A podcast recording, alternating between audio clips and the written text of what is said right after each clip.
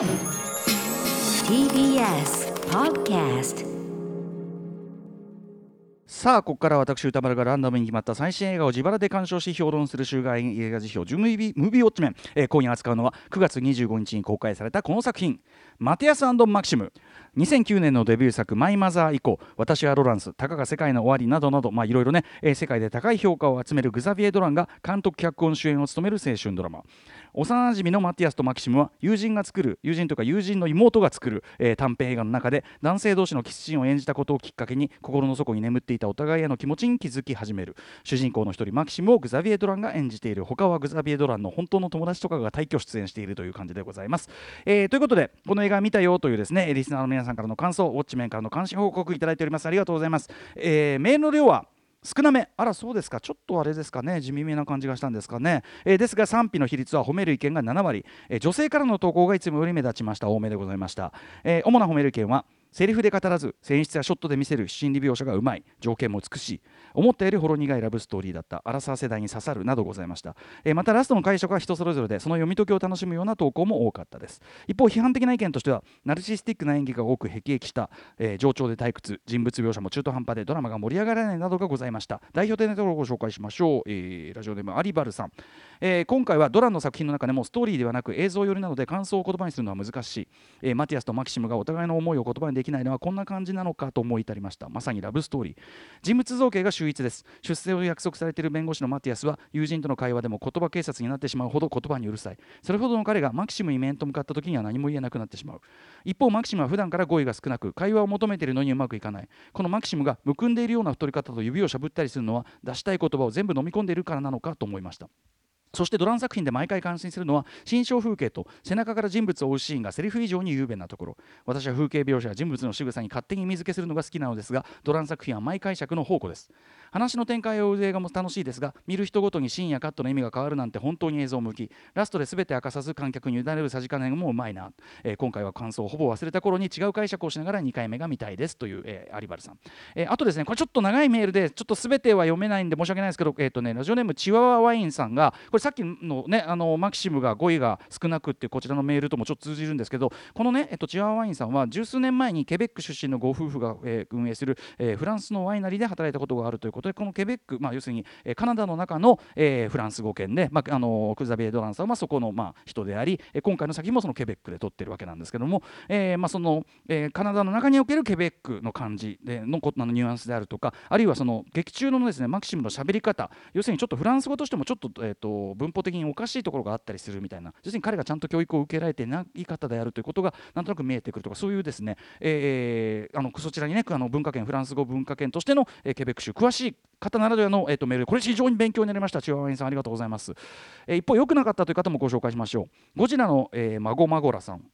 えーマティアスマキシムをアップリンク吉祥寺で見てきました、えー僕は過去のドラン作品をほとんど見ており大好きな作家の一人です。しかし今回は良くなかったと思います。確かにドランらしいテーマではあるがマティアスマキシムどちらにもスポットを当てるな当てるながら当てながら、えーどちらにもフォーカスしきらないためにどちらにも感情移入ができなかった。また2人がほとんど会話をしないため実は2人が会ってるシーンってそんな多くないんですね、え2人の葛藤が全く見えてこない。ラストの結末はチューブラリンで何を乗り越えたからああなったかが分からない上にある意味予定調和的にも見えてしまった。ドランらしい。ストーリー性は少なく繊細にキャラクターを描き出していく、えー薄味なというかね演出が好きだったが今回はハリウッド的な気象転結など大味な演出を意識するあまり彼の作家性が食い潰されてしまったような印象を受けましたというようなご意見でございました。はいということで私もマティアさんとマキシム今回ねヒューマントラストシネマ有楽町とあとまああのーこ前にね、えっと、森直人さんをお迎えして、えーグザベードラ入門、えー解説していただく前にちょっと一足を先に、えー拝見しておりました。はい、えーということでグザベードラン私のねこの映画実況で扱うのはしかし恥ずかしながら初めてなわけですね、えー89年生まれ、まあ、19歳で本当にマイマザーでね、えーセンセーショナルなデビューを果たして以来、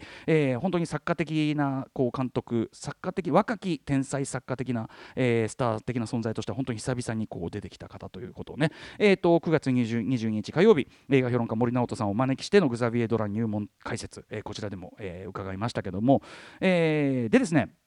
実際その時あのあのねあの解説で森さんに引いていただいたその補助線をもっと持って今回のそのマティアスマキシムとか改めてそのグラベーズワンの過去作、まあ、この機会に僕改めて前作見直してみました、えー、今までちゃんとこうね向き合ってこなかったんでねこのこれを機会に勉強させていただいたんですがやっぱね森さんに引いていただいた補助線をですね元に見るとものすごくすっきりいろんなことが腑に落ちるようになってはい、えー、本当に森さんありがとうございましたという感じなんですけども、えー、僕なりのね、えー、ちょっとすごくあのざっくりした言葉でですねグザビエ・ドラン、えー、作品のちょっと理解の仕方、えー、言葉にするならねやっぱりねこういうことだと思います。グザビエ・ドランは素直に見ろっていうことだと思いますね、えー、とにかくですね彼の作品はその時その時の登場人物の感じていること思っていることがそのまんま素直に映画内の表現に反映される、えー、ので例えばもう畜生ふざけんなとなればもう例えばスローモーションでガラスがバリーンみたいななったりとかマジ超最高にいい気分解放された気分となればそれまで狭かった画面が文字通り劇中キャラクターの手で広げられたりもする。しかもそこで、えー、かかる曲がオアシスの「ワンダーウォール」とか要するに大ネタもてらいなくいやもうこれ好きだしいい曲なんでみたいな感じでてらいなくかけてしまうというね感じだったりとか。え逆にそこからえ厳しい現実を改めて突きつけられればもうもう再びそのせっかく広がった画面がまたこう画面がしょぼーんとスクリーンの人物のテンションとシンクロしてまさしく萎縮していくとか、えー、いった感じですね。一見こう例えば実験的だったり抽象的だったり唐突に見えるような表現も、えー、かっこつけとかスタイリッシュであるためにやっているわけでは全くなくて、えーと、本当に素直にそのまま感じた感じを、えー、映像映画にしているだけなのでコードラン映画作品というのは、えーとこちらもそれを素直にそのまんま、えー、ま、深読みというよりはもう要するにそのまんま受け取って解釈すると割とああそうだよねっていうこうすっきりくるというかですね、えー、感じだと思います。グザビエドラゴンは素直に見ろとね。で、えー、その意味で今回のマティアスマキシムは特にですねこれまでのグザベードラン作品と比べても際立ってさらに素直、えー、飾り気がなく親密な語り口、えー、がですねすごすごくこう親しみやすくチャーミングな一作になっているのは間違いないと思いますね、えーまあ、前作がね初の英語作品にしてハリウッドのスター俳優がバンバンキャスティングされているというこう2018年の前作、えー、ジョン・ F・ ドノバンの生と死というあれで、まあ、もちろんあれも、えっと、非常にあのドランの個人的なあのいろんなモチーフが入った作品非常にドラン的な作品であることには変わりはないんですが、えー、でもやっぱりまああのドランのキャラキャリア的には要するに外の世界に飛び出す国際基準の土俵に上る、えー、いわばその挑戦作ではあったっていうのは明らかなのに対して、えーとまあ、脚本そのものは、えー、とこの、えー、とジョン・エフ・ドノバンの生と死より前からね書き始められていたというこの本作、えー、そしてそのケベックで要するに自分たちの仲間と撮りたいという意思で、えー、撮ったというこの本作、えー、ドラン自身のそのねあの本当に友達たちをキャスティングし本当にアットホームなっていうか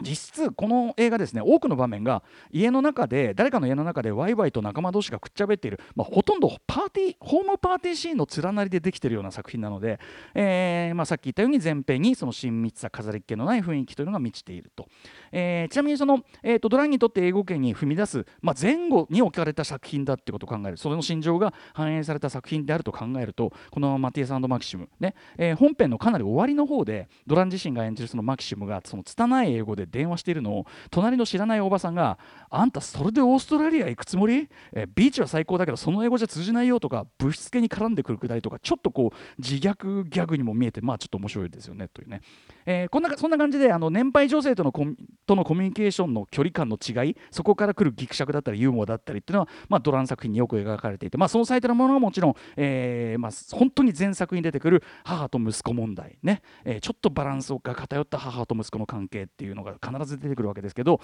一方で逆に父親的な存在、まあ、父親含めたりあるいはその年配男性の存在感というのは何かものすごく距離があるというかよそよそしくメインの話にはほとんど絡んでこないぐらい希薄っていうこの対照的な感じもドラの作家性としてま興味深いかなと思いますね。はい、ということで、えー、グザベイドラマは素直に見ろの心構えに従ってですね今回のマティマティアさんとマキシムを見ていくと、えーまあ、冒頭からですねすでにま森さんもおっしゃっていた通り本当に古典的なまでの、えー、正統派な人間ドラマ演出の積み重ねというのが非常に丁寧に着々とやってるということが分かるという、えー、まずドア玉。まずね字幕が出て本作をこう構想するにあたって影響を受けた、えー、4作品、えー、ブルックリンの片隅でと、えー、ゴッツ・オン・カントリーとある少年の告白そして、えー、君の名前で僕を呼んでのそれぞれの監督に、えー、本作を捧げるという字幕で。これもまずこの姿勢がまずものすごく素直ですよね。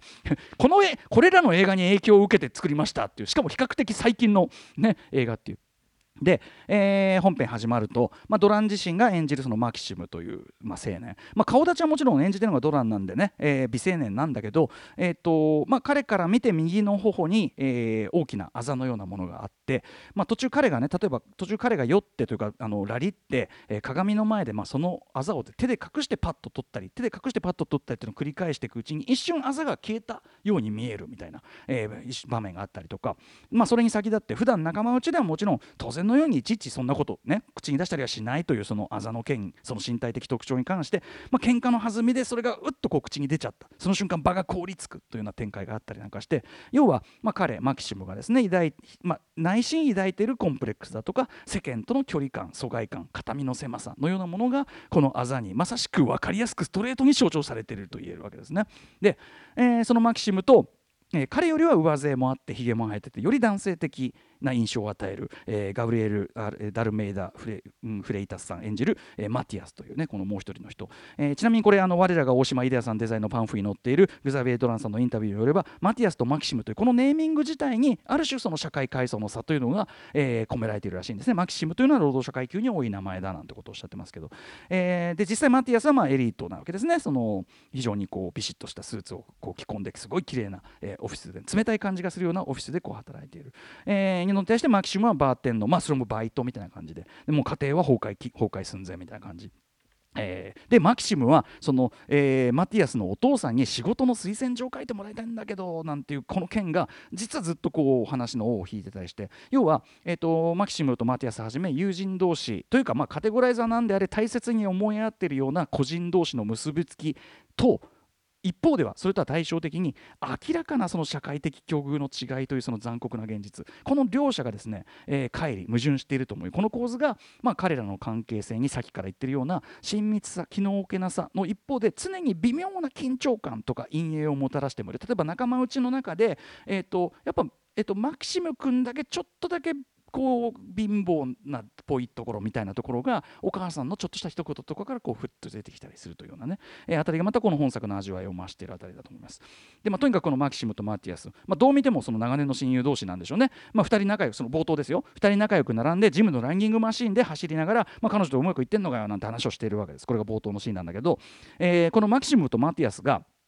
同じ方向を見ながら並んでいるという。この位置関係が非常に重要で皆さん映画において人物がどう立っているかってめちゃくちゃ大事ですからね、えーこっから1幕目1幕目いっぱい、えーこの2人がふとしたことから、まあ、一応あくまで演技として今日キスをしたことで、えーお互いにその心にざわめきを感じ、えーこれまでのその親友というその関係性もちょっと揺らいでいく。お互い親友だよねっていう感じだったのがそういうことか？っていう感じがちょっと揺らいでいくという、えーというね。でそこまでは要するに一幕目の終わるまで、えー、2人の関係性が揺らぐ揺らぎ出すまではマティアスとマキシム基本的には常に同じ方向を見て並んで立たされています、えーあるいはですね例えばその道路をねその2人がこう車を乗ってこうやってその友達の家に向かっていくんですけどその道路を映す映し方も並行して並ぶ2つの道というふうに真ん中にカメラを置いてこうカメラをこう置いて撮ってたりとか極めつけはですねその2人がまあその撮影で、キスをするわけですそのキスもまあ肝心の瞬間は、え映さない。ちょっと観客には寸止めするということでよりその瞬間の特別性っていうのが際立たせるというようなまあこれも分かりやすい演出ですけどね。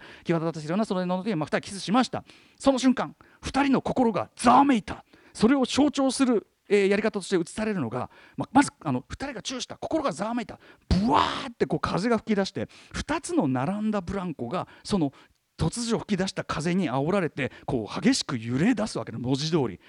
2人2つの並んで並んでいたそのあれが揺れ出すわけですよ。本当にグザビエ・ドラン作品は素直でストレートってことが分かるこう描写ですよね、えーあるいはその翌朝ね悶々としてあまりよく寝れなかったマティアスがまさしく無方向に泳ぎまくった結果迷っちゃったみたいなのも非常に分かりやすいシンボリックな、ねえー描写かと言えるかと思いますね、えーということで最初の方では2人並んで安定していたこの2人の関係性が、まあ、その問題のキス以降揺らぎ出してその2人の位置関係あるいはお互いがどの方向を見ているのかそしてそれがどう変化していくのか。要はもはや並びの関係ではいられなくなった2人がいつじゃあ正面から向かい合うのかというこれ本当に具体的な位置関係として。本作はまさに並んでた2人がもう並びじゃいられない。でいろんな色ところにいるいろんなところにいるいろんな角度にいる。いつ2人正面から向かい合うんだというそこに至るまでの話という。でこれは本当に非常に正しく映画的な語り口と言えますよね。えーまあ、マキシムとマティアスね、まあ、さっき言ったように、えー、2幕目は、ね、キス以降はですねあの事実上、まあ、さっき言ったようにあのかなり異なる社会階層にいるため2幕目はそれぞれの日常が描かれてるんですけど要するにこの2幕目は実はほとんど合ってないわけですね。で交互にその日常が描かれていく、えーまあ、マキシムはまたしてまたしてもアンヌ・ドルバルさん演じるもう何度目だっていうぐらいアンヌ・ドルバルさんが演じるまあドラン映画特有の、まあ、困ったお母さんというか今回のお母さんちょっと強烈で、まあ、森さんも言ってましたけどちょっとほとんど毒親っていうか。でその、えー、あんな息子に態度取る人います？ペッつってね。で、えーまあ、そのお母さんから逃げるようにオーストラリアへの移住準備をしているとでそのバスの中でですね一つ印象的な場面、えーまあ、美青年にですね、まあ、色っぽくこう目線を送られて、まあ、まんざらでもないみたいな顔してるわけですマキシム君も。と思っていたらさっきの母親との口論の名残がっていう。でそれでこう向こうの青年も「えなんなんなん?」みたいな。ドン引きしだすっていう。要は彼が自分らしく生きようとしてきたのを抑圧してきた。その元元凶のようなものを示すようなというかね。何が彼をこうやっぱり阻害してきたのかというか。え一方でマーティアスさんは、まあ、そのオフィスで働いてる。でもオフィスでちょっとこう目をやるとなんか枯れかけたような植木鉢があってそれがもう一回見るとそれが撤去されてる。なんかこう何かこう過ぎ去っていく何かというかこう無残に捨てられていく何か自分が見捨てていく何かみたいなものなのか分かんないけど、えー、それをこう見ててこうちょっとなんかこう微妙な気持ちになったりしてる。で彼は、えーと、英語圏からやってきたそのビジネス相手の接待をしてるわけですけどこの相手というのがまた面白くてちょっと引くほどマッチョに振る舞う男なんですね。なんだけど明らかに何かを抑圧してるからこそこんな過剰に男らしい振る舞いをして見せてる人らしいということがだんだん浮かび上がってくる。つまりこのあの、えーと、英語圏からやってきた彼はマティアスの共存関係というかマティアスのを鏡で映したような存在なんですね。だからマティアスは彼を見てるとちょっとまたさらにこう、うん、心がざわめいてくるというような。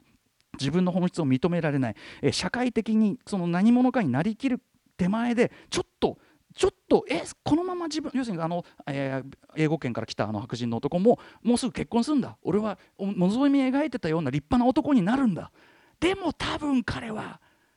何かあるわけですね。でそれはやっぱマティアスの心情でもあるという。でですねここで、えー、僕が考えるに本作、えー、ドラン自身のその実年生とも当然シンクロする非常に大きなポイントがあってつまり主人公たちの年頃20代後半から30代前半これ私ですねこれを第二思春期と、えー、呼んでおりますが、えーまあ、彼らがその第二思春期つまり若者ではもはやなりなりななくなっていると。実際その主人公たちは劇中さらに若い世代からおっさん世代扱いされてるわけですね。でそのあたりやっぱりそのあのドランっていうのはアンファンテリブル最新型として登場10年前に登場したけど10年経って今の俺の立ち位置このぐらい。自己認識が現れているそれも面白いですけど。でともれも若者とは言えない年。でいよいよ何者かとして社会的にその存在が固定されていく年。ぐらいの年です。要するに会社で働いてればそれなりの役職になってったりとか、えー、よいよく要するに自分はこれだというふうになっていく。なんだけどじゃあ別の道を選び直すならじゃあ今なのかみたいなことでものそんな迷いと旅立ちとなんかいろんなあれにこう迷い出す季節。だから第二思春期なんですけどこの季節がこの年齢が。まさに主人公たち年齢的にそこに差し掛かっている。ということこそがそれこそマキシムとマティアスのひょっとしたら本当の自分とか自分が本当に求めていたものっていうのはこれまでそうだと思い込んでいたものとは違うんじゃないか。っていうそういう気持ちの揺らぎともこれが完全に重なってという本作の物語をひときわ味わい深い。そして普遍的なものにしてる誰もがやっぱり20代後半30代前半揺らぎを経験いずれはいずれはもしかしたら過去にはするわけで、えしているんじゃないかなというふうに僕は思いました。なのでこれは要するに彼らがキスして心が揺らいだ話なんですけどその彼らのが結局そのセクシュアリティ的にどういう方向に行くもしくはどういう関係になっていくなんてことはこの段階では分かんないし彼らも分かんでもっと言えば我々ってそんなに自分のセクシュアリティのこととか分かってるわけじゃないんですよね。っていうのはカテゴライズというのは後からつけたもんだからそれは社会が。はいえー、そしてこれぞグザビエ・ドラン、ねえー、本当の友人たちのキャスティングした効果と言うべきかこの第二思春期を迎えている青年たちの気の置けないさっきから言ってる親密なやり取りそのものがあの部外者にはよくわからない内輪乗りのギャグとか含めて何かものすごく自然な多幸感にあふれてるこれが本作大きな魅力だと思いますね。あの先週のミッドナインティーズが男の子同士の集団の危ういノリというのを描いていたのとちょっと裏表の関係というかこのマティアさんのマキシムではいま時珍しくと言うべきかあの仲良しの男の子チームのポジティブサイドっていうのがとてもリアルに描かれてて、えー、でだからこそマティアママキシムと特にマティアス側、えー、これを壊したくないっていうこう葛藤から来る苛立ちみたいなも切実さが増すというか。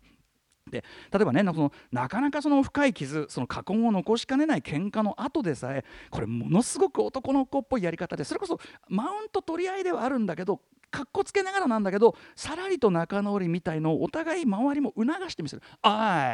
お前よだからや」みたいなこと言いながらこう促してみせる感じとかすごく男の子っぽい男の子のいいとこみたいなのが出てる感じがするしそもそもマテス以外のメンバーはマキシムとマティアスの何かこう友達以上に親しあの親密な関係っていうのを口に出さずとも感じててでどうやらその彼らはそこはわざわざマッチョに茶化したりなんか絶対しないでその2人の中のそのあれを修復をやはりそれとなく「行ってこいよバカお前お前邪魔なんだよちょっとあっち行ってこいよ」なんかないって促すっていう要はねすごく気持ちがいい連中なんですよ。それがすごくこういいあのなんか近年映画ではあんまり見たことなかったかなという男の子同士の気持ちいい感じ、えー、だと思います。で終盤、えーまあ、社会的立場階層ももちろんそのセクシャリティ的な思い込みも一切関係なかった時代の純粋な愛の関係その可能性を過去に見てというあの瞬間、えー、要はその失われた何かっていうのに胸を痛めたことがある人であればもうハート誰もがハートを打たれずにはいられない、えー、その意味では僕はあのブロックバックマウンテンにやっぱり通じる精神性がある作品かなと思いましたね。失われたイノセンスという、え、でそれに控えね今の俺たちすっかり社会だの金だのに色付けされちまってとやはり悲しい気持ちになって終わるのか？と思いきやあのね電話でねさっきから社会階層が違うって言ってんのに何そこの無神経さ耐えらんないって思いきやいやいやまだ何も決めつけなくていいじゃん。俺たちはここにいるんだから俺たちでそれは選んでいけばいいじゃんという非常にこれドラン作品としては新鮮なまでの爽やかな着地。その切れ味も本当に拍手ですしその彼らがこれからどうなるのかあるいは2人の関係が何に向かっていくのかそれはこれからっていうかそんなの決めなくてよくない？みたいな。そのこう切れ味着地っていうのはすごく今にふさわしいし、えー、映画の切れ味としても見事なものだというふうに私は思いました。あとはまああのねあの本筋と関係ないけどあのリベット君のピアノのシーンとか本当に笑っちゃうような場面もいっぱいあって、ね、こうやって弾いてて後ろでずっとおばさんたちブルジョワのおばさんたちがずっとこう話しててずっと頑張ってピアノ弾いてんだけどみたいな。ということで、えー、本当にですね、えーまあ、幼なじみとか古い友人と会う時の気恥ずかしさ込みの嬉しさみたいな、えー、親しみと痛みいずれにせよその愛おしい感情を思い出させてくれるような、え、とてもいい映画過去作ドランのそれとはまた違うテイストかもしれないけどとってもいい映画でしたし、え、グザビエ・ドラン今後はしっかり真面目に見たいと思います。ぜひぜひ劇場でウォッチしてください。ではムービーガチャタイムです。はい、えー、ということで来週候補作品、えー、と全8 9作品ですね、はい、大急ぎでいってみましょう。ということでまず最初の候補はこちら。えー、生きちゃった。これ石井裕也監督の最新作。続いてはこちら。フェアウェル。これオークワフィナがものすごい評価されてますね。3つ目はこちら。オン・ザ・ロックソフィア・コッポラ最新作です。4つ目。ある画家の数奇な運命。5つ目。ミッドナイト・スワン。6つ目。ガチョウコの夜。これ見たいんだよな。7つ目。テネット、えー、そして8つ目。マーティン・エデンイタリア映画です。そして最後の候補は、えーと、とリスナーカプセルです。行ってみましょう、えー、ラジオネームエリーさん、えー、僕が推薦したい作品はアダムズファミリーです、えー、この作品今回の映画で初めて売れたぐらいで全く世代ではないですが、えー、まあ面白かったということで。はいということで Let's ガチャタイムあんま時間ない。はい。きます。山本さんがガチャを引きます。現在 M 資金1万円。来ました。何？宇多丸さんテネット。テネット混んでんだもん行ってきます。お願いします。混んでんだもんテネット。びっくりしちゃったよ本当俺。今週行こうと思ったらさ。そうですか。参っちゃった本当に。テネットです。はい、えー、ということで見たという方は歌丸アットマーク TBS.CO.JP まで、えー、感想メール送ってください。この後はマイケル金子さん登場。え After 66 junction.